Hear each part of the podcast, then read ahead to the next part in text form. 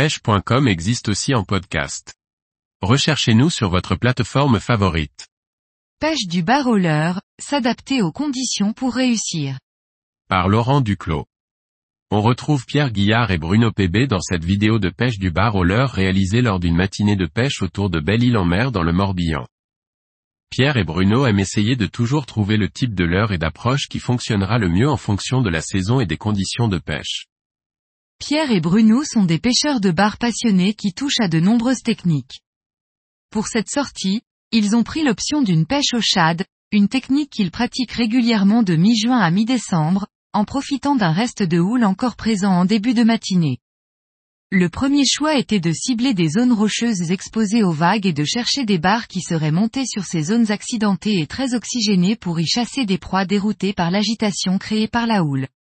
Plus tard, lors de la matinée, alors que la taille de la houle descendait et que les postes du départ devenaient trop calmes, ils ont fait le choix de privilégier d'autres zones plus profondes où des veines de courant marquées étaient présentes.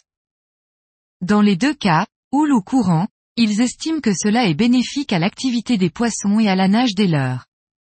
Dans ce type de conditions, ils utilisent généralement des leurres qui produisent des vibrations fortes et sont capables d'attirer de loin l'attention des barres, même dans un environnement agité. Ce jour-là, ils ont principalement utilisé le leur souple Matchat 130 de Madness monté sur une tête plombée Ultihead de Xorus. Plusieurs barres capturées ayant recraché de petites sardines, cela les a confortés dans le choix d'une couleur imitative figurant parmi les grands classiques de ce leurre, le secret Iwashi. Au fur et à mesure de la journée et de leurs échanges, vous verrez que Pierre et Bruno notent que les barres réagissent différemment selon la vitesse et l'amplitude des animations du leurre.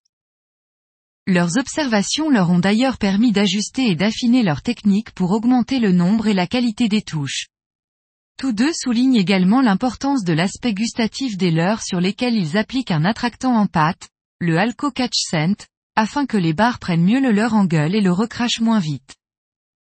On espère que cette vidéo qui mêle images immersives, capture de poissons et conseils de pêche vous plaira et vous donnera envie à votre tour de profiter des beaux jours pour aller pêcher les barres.